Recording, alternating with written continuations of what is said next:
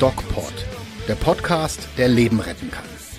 Mit Pablo Hagemeyer und Falk Stierkat. Hallo Leute, herzlich willkommen zum DocPod. Heute nur mit mir, dem Falk. Der Pablo ist irgendwo verschollen in den Weiten von Spanien, denn da macht er einen späten Sommerurlaub und ähm, ja, er ist noch nicht zurückgekehrt. Deswegen habe ich euch heute sozusagen alleine zu bespaßen und das mache ich auch sehr gerne. Mit Spaß hat das Thema heute allerdings nicht viel zu tun, denn es geht um Brustkrebs.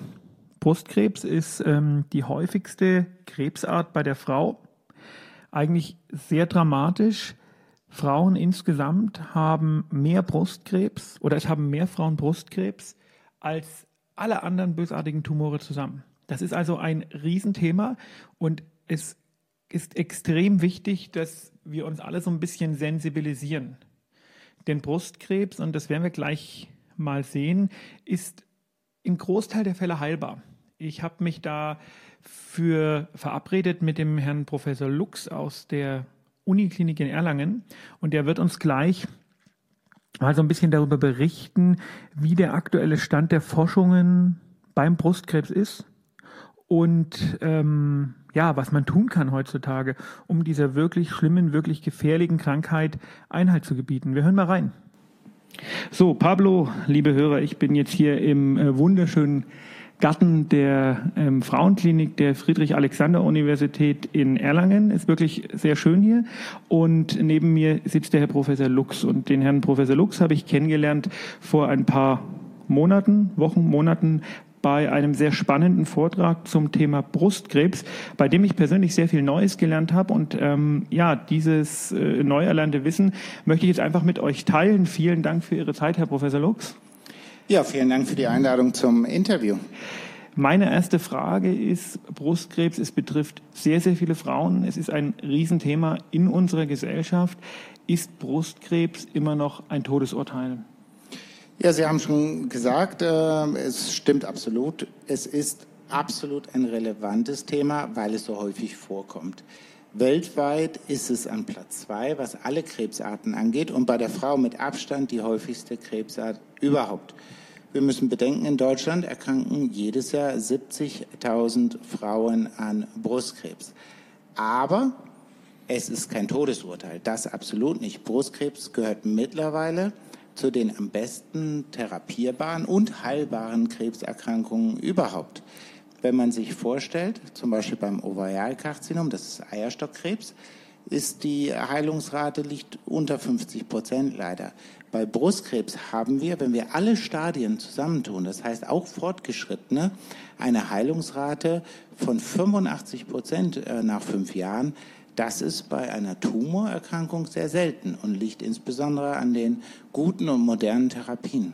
Das ist sicherlich jetzt schon mal eine, eine wichtige auch Take-Home-Message, weil tatsächlich denkt man ja, Krebs ist äh, gleichbedeutend mit, man hat nicht mehr lange zu leben. Wissen wir denn, warum dieser Tumor so häufig ist. Ich meine, beim Darmkrebs nimmt man irgendwie an, dass das was mit Rauchen und schlechtem Essen zu tun hat. Äh, wissen wir, woran es liegt, dass so viele Frauen und auch ja, Männer, zehn Prozent Männer, an Brustkrebs erkranken? Es ist letztendlich äh, durch viele Risikofaktoren ausgelöst. Der wichtigste Risikofaktor von allen ist aber das Alter. Was bedeutet das? Wir werden einfach biologisch oder evolutionär gesehen zu alt. Wir haben die Chance, so alt zu werden, dass wir diese Krebserkrankung erleben und sehen. Und dementsprechend, je älter man wird, desto höher ist die Wahrscheinlichkeit auch, dass man in seinem Leben so eine Krebserkrankung, Brustkrebs, bekommen kann. Weitere Risikofaktoren, die wir mittlerweile auch kennen, ist, sind äh, genetische, äh, also vererbbare Faktoren. Mittlerweile gehen wir davon aus, dass ungefähr ein Viertel aller Brustkrebsfälle durch Veränderungen in den Genen bedingt sind. Und von diesen genetischen Veränderungen können wir fast schon 50 Prozent identifizieren, einfach durch eine Blutabnahme und einen Gentest und dementsprechend auch Ursachen für die Krebserkrankung feststellen. Können wir denn sagen, man, man hört es ja immer wieder, äh, Mütter, die stillen, bekommen weniger Brustkrebs oder Leute, die die Pille nehmen, bekommen mehr Brustkrebs. Gibt es da Faktoren, die man selber beeinflussen kann? Das sind vielleicht nicht unbedingt die auslösenden Faktoren, die die erste Krebszelle entstehen lassen. Das ist meistens wenn es durch Zufall entsteht, Strahlung zum Beispiel aus dem Weltraum oder aus der Erde. Jeden Tag, muss man sagen, entstehen bei uns im Körper Krebszellen, die aber normalerweise das Immunsystem erkennt und zerstört. Man kann aber sein Risiko beeinflussen. Man kann es erhöhen oder man kann es auch reduzieren durch viele Faktoren, die mit dem Leben und dem Lebensstil zu tun haben. Faktoren zum Beispiel, die das Brustkrebsrisiko reduzieren, ist das Bekommen von Kindern, am besten im jungen Alter und mehrere Kinder, als auch Stillen. Stillen hilft auch. Was das Brustkrebsrisiko schon deutlich erhöht, ist Übergewicht und ein Mangel an Bewegung und Sport. Also wie bei den meisten Krankheiten auch. Jetzt ähm, wird bei einer Frau Brustkrebs diagnostiziert und ähm, die meisten hören dem Arzt eigentlich kaum noch zu, wenn die Diagnose im Raum steht, sondern dann ist erstmal so dieser Schockmoment. Und was ich immer wieder gefragt werde und was für viele Menschen ganz relevant ist, sind so Fragen, woran macht man es fest, ob man den Krebs am Ende wirklich besiegen kann oder ob man in schon in einer Situation ist, wo der Krebs so fortgeschritten ist, dass wir von Palliativ sprechen, also dass eine ähm, Heilung nicht mehr möglich ist, aber eine Verlangsamung des Verlaufs. Was ist da bei Brustkrebs der entscheidende Marker oder das entscheidende Kriterium? sind natürlich jetzt viele Fragen bzw. Aspekte äh, drin. Zunächst einmal haben Sie recht, am Anfang ist es ein Schockmoment und das, was die Patientin dann aufnimmt und verarbeiten kann, ist sehr wenig. Ich persönlich versuche da auch nur ein grundlegendes Konzept darzustellen mit der Kernbotschaft, dass es grundsätzlich heilbar ist. Die Botschaft muss rüberkommen. Alle anderen Punkte und Schritte werden im Detail erklärt. Jetzt ist auch klar festzuhalten, dass die meisten Ersterkrankungen am Brustkrebs absolut heilbar sind. Also in der sogenannten, wir nennen das kurativen Situation oder auch adjuvant nennt man das. Und hier sprechen wir von weit über 95 Prozent aller Fälle sind bei Diagnose absolut heilbar. Wie der weitere Verlauf äh, stattfinden wird, das gestaltet sich an der Biologie des Tumors. Es gibt welche, die sind ganz wenig aggressiv und absolut gut heilbar. Die brauchen auch keine Chemotherapie. Und es gibt welche, die sind aggressiver. Da müssen wir auch zu aggressiveren Therapien greifen. Wie stellt man das nun fest? Und da ist das A und O am Anfang neben der Bildgebung, also zu schauen, wie groß ist der Tumor, auch festzustellen, welche Eigenschaften er hat. Das heißt, wir brauchen ganz am Anfang erstmal eine Biopsie vom Tumor. Man muss reinpieksen und es untersuchen lassen und vom Pathologen sich erklären lassen, welche Eigenschaften hat der Tumor. Das ist der erste und der wichtigste Schritt. Also nicht einfach mal losoperieren und mal schauen, sondern am Anfang schauen, womit haben wir es zu tun und was ist das ganzheitliche Therapiekonzept, was ist die Strategie und die sollte man am besten festlegen in einer interdisziplinären Tumorkonferenz in einem zertifizierten Brustzentrum. Ja, diese ähm, Tumorkonferenzen, die begegnen uns immer wieder und das ist eigentlich auch meiner Meinung nach äh, eine gute Sache, dass man Wissen irgendwie bündelt, denn ähm, man merkt es ja selber.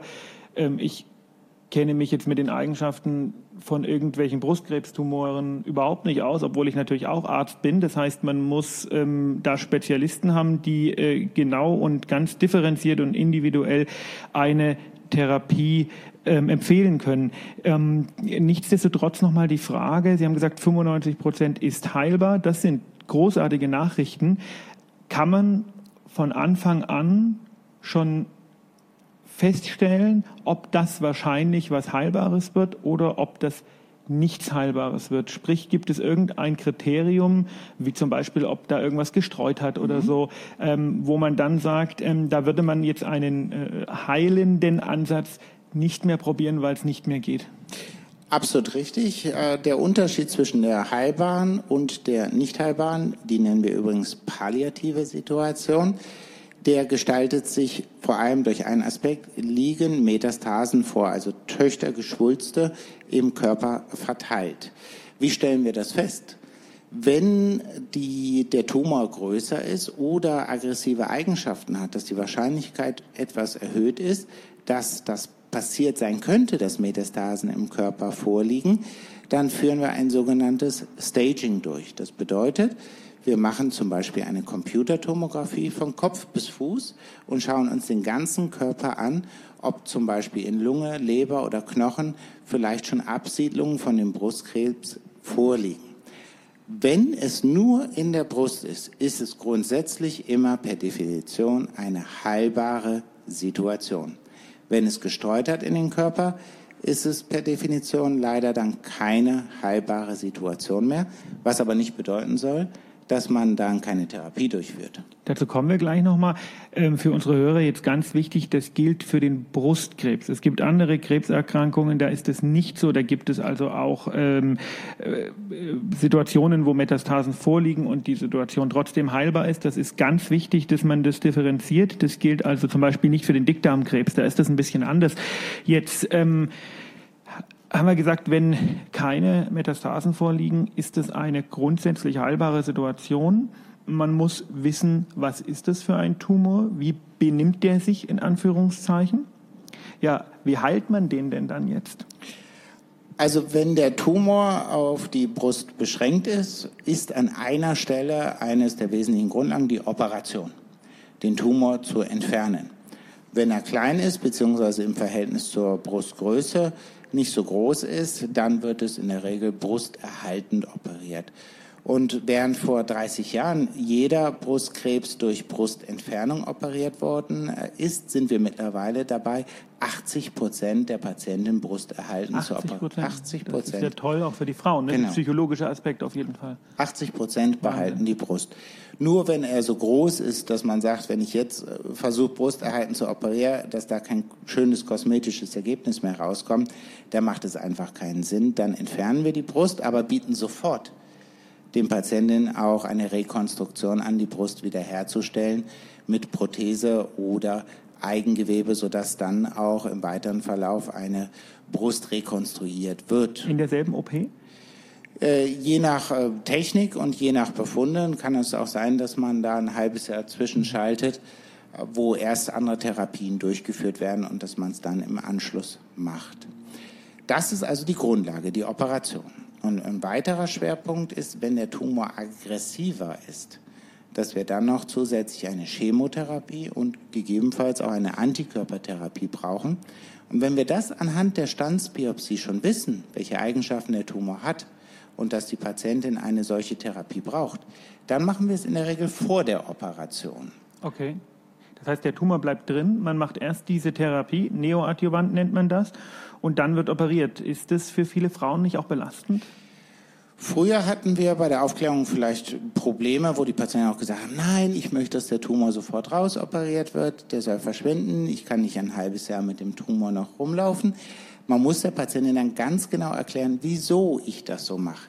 Und der Grund ist einerseits, dass ich den Tumor durch die Chemotherapie verkleinere und in vielen Fällen schaffe ich es sogar bis zur Operation, dass der Tumor eigentlich verschwunden ist. Dann Wird aber trotzdem noch operiert. Leider habe ich im Moment noch keine Möglichkeit zu wissen, ob wirklich keine einzige Tumorzelle mehr lebt. Die Operation ist da das einzige, beziehungsweise der Pathologe, der mir sagt, keine Tumorzelle lebt mehr. Heutzutage muss ich operieren. Vielleicht in fünf Jahren habe ich eine Technik, das vorher festzustellen. Dann fällt sogar die Operation weg. Aber aus ärztlicher Sicht ist es nicht nur die Verkleinerung des Tumors und das bessere Operieren, was absolut wesentlich für die Patientin ist, sondern noch ein anderer Fakt. Der Fakt ist, wenn ich die Therapie vorher gebe, dann sehe ich, wie der Tumor schrumpft, wie er weicher wird und ich weiß, dass die Therapie, die ich ausgewählt habe, auch wirklich hilft. Operiere ich erst und mache danach die Chemo, weiß ich nie, ob die Therapie geholfen hat. Es sei denn, die Patientin kommt nach fünf, vier, fünf Jahren wieder, hat Metastasen, dann weiß ich, okay, hat versagt. Und das war das, was ich am Anfang gesagt habe. Am Anfang der Therapieplan nicht einfach losoperieren, weil dann kann ich der Patientin vielleicht auch schaden, weil ich ihr diese Chance dieser Therapie vor der Operation genommen habe und gar nicht weiß, welche Therapie wirklich gut hilft. Das ist, äh, das sind äh, ganz wichtige Dinge auch, ne, damit man das so ein bisschen versteht, warum vielleicht Entscheidungen oder Empfehlungen getroffen werden, die äh, für die Patienten gar nicht so nachvollziehbar sind. Jetzt ist es so, die Patientin hat diese Vortherapie bekommen, ist operiert, vielleicht musste man auch noch eine Nachtherapie machen, aber im Grunde ist dieser kurative Ansatz gewählt worden, die Behandlung ist fertig, der Patient kann als geheilt entlassen werden wie viel Prozent, oder kann man das sagen, wie viel Prozent der Patientinnen kommen dann auch wirklich nicht mehr wieder? Und bei wie vielen muss man dann nach ein paar Jahren sagen, es ist leider doch noch mal was gekommen? Letztendlich muss man sagen, erstmal kommen die Patienten alle wieder, nämlich zur Nachsorge. Wir Na klar, passen auf unsere Patienten auf und machen regelmäßig Nachsorgeuntersuchungen und das ist auch ganz wichtig, dass man, falls was wiederkommt, es frühzeitig erkennt und dann auch wieder in einer heilbaren Situation ist. Weil wenn in der Brust wieder was wachsen würde, wir nennen das Rezidiv, und man das früh erkennt, dann kann die Patientin wieder geheilt werden. Das heißt, ein Rückfall bedeutet noch nicht, dass die Patientin nicht heilbar ist. Nur wenn zum Beispiel Metastasen äh, vorliegen. Grundsätzlich war, wie eingangs gesagt, liegt ungefähr die Heilungsrate, dass die Patientin also nie wieder was mit dem Brustkrebs zu tun hat, bei, nach fünf Jahren ungefähr bei 85 Prozent, nach zehn Jahren ungefähr bei 80 Prozent. Das heißt, vier von fünf Patientinnen werden nie wieder was mit dem Brustkrebs zu tun haben und das ist, glaube ich, ein hoher Erfolg. Das ist, äh, das ist wirklich super. Ähm, was ist jetzt mit den Patientinnen, die leider Metastasen haben? Ist das dann so, dass die ähm, äh, in einer Situation sind, wo die ihre Dinge regeln sollten oder kann man auch da noch was tun? Man kann sogar reichlich tun. Das hat sich auch in den letzten Jahrzehnten deutlichst verändert. Jetzt muss man sagen, ein Vorteil an Brustkrebs ist, dass es so häufig vorkommt, ist auch, dass sich viele mit der Thematik beschäftigen. Nicht nur die Fachgesellschaften und die wissenschaftlichen Gruppen, sondern auch die Pharmaindustrie, die viele gute und effektive Medikamente entwickelt hat, weil es ja auch viele Patienten betrifft, die es brauchen. Während früher die Überlebensrate bei Feststellung von Metastasen vielleicht je nach Eigenschaft und je nachdem, wo die Metastasen waren, so bei zwei Jahren lag, erreichen wir heutzutage durchschnittlich, je nach Tumor, aber durchschnittlich Überlebensraten in der metastasierten Situation von fünf Jahren.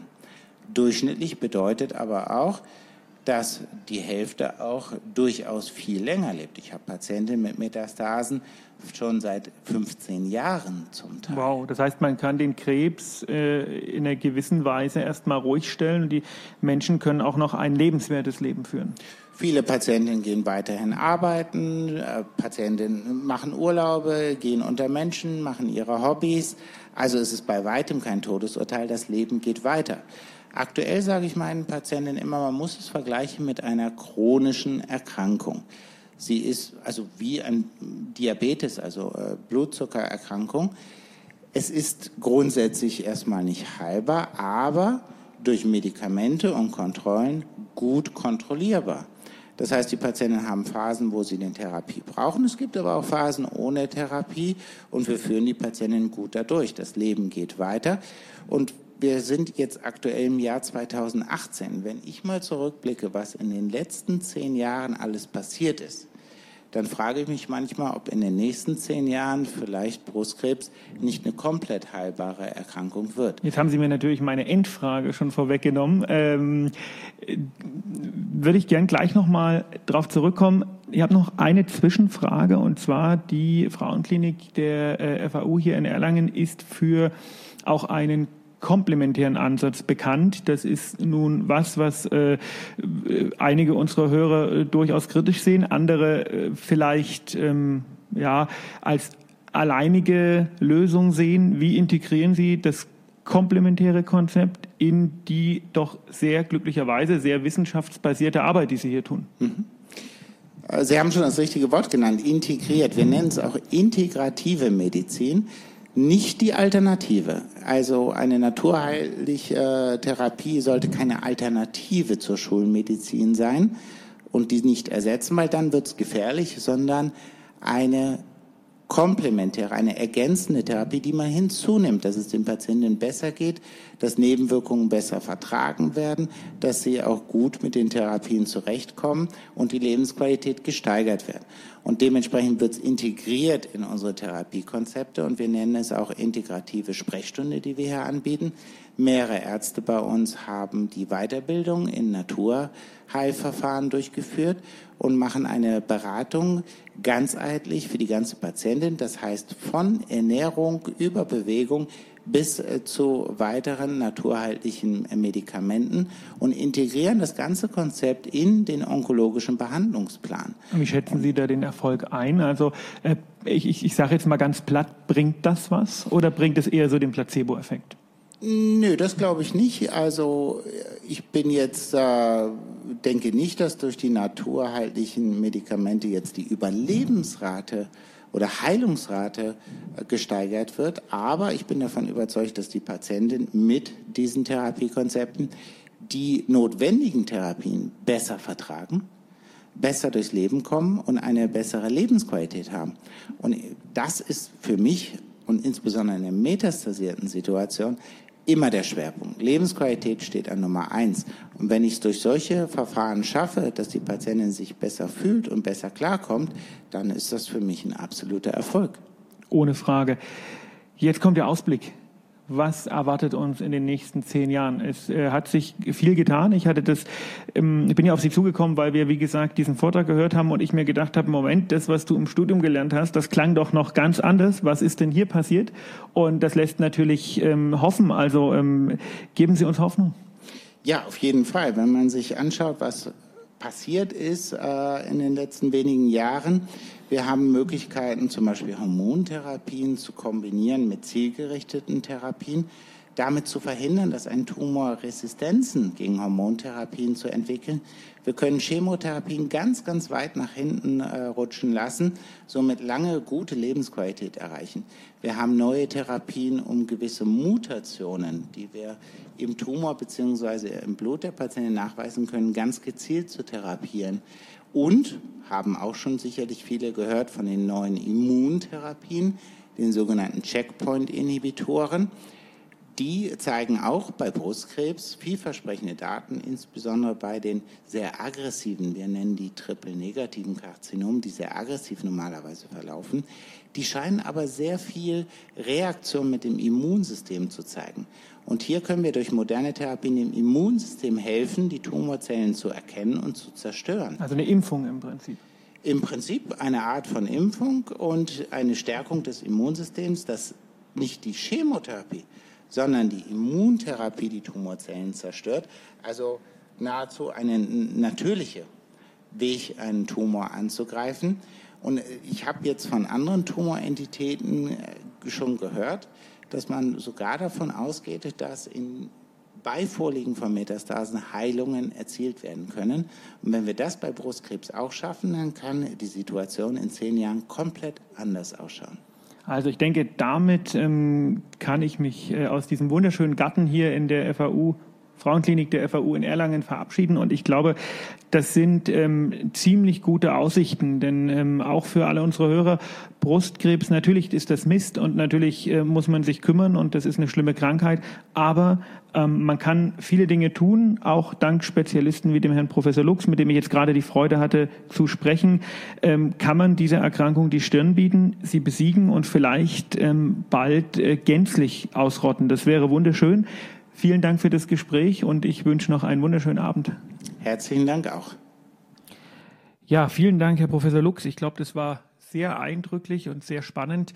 Ähm, und ich glaube, die, die wichtige Take-Home-Message ist einfach, lasst den Kopf nicht hängen, wenn tatsächlich so ein Krebs, so ein Tumor diagnostiziert wurde bei euch oder bei irgendeinem Angehörigen, man kann was tun. Es gibt Spezialisten.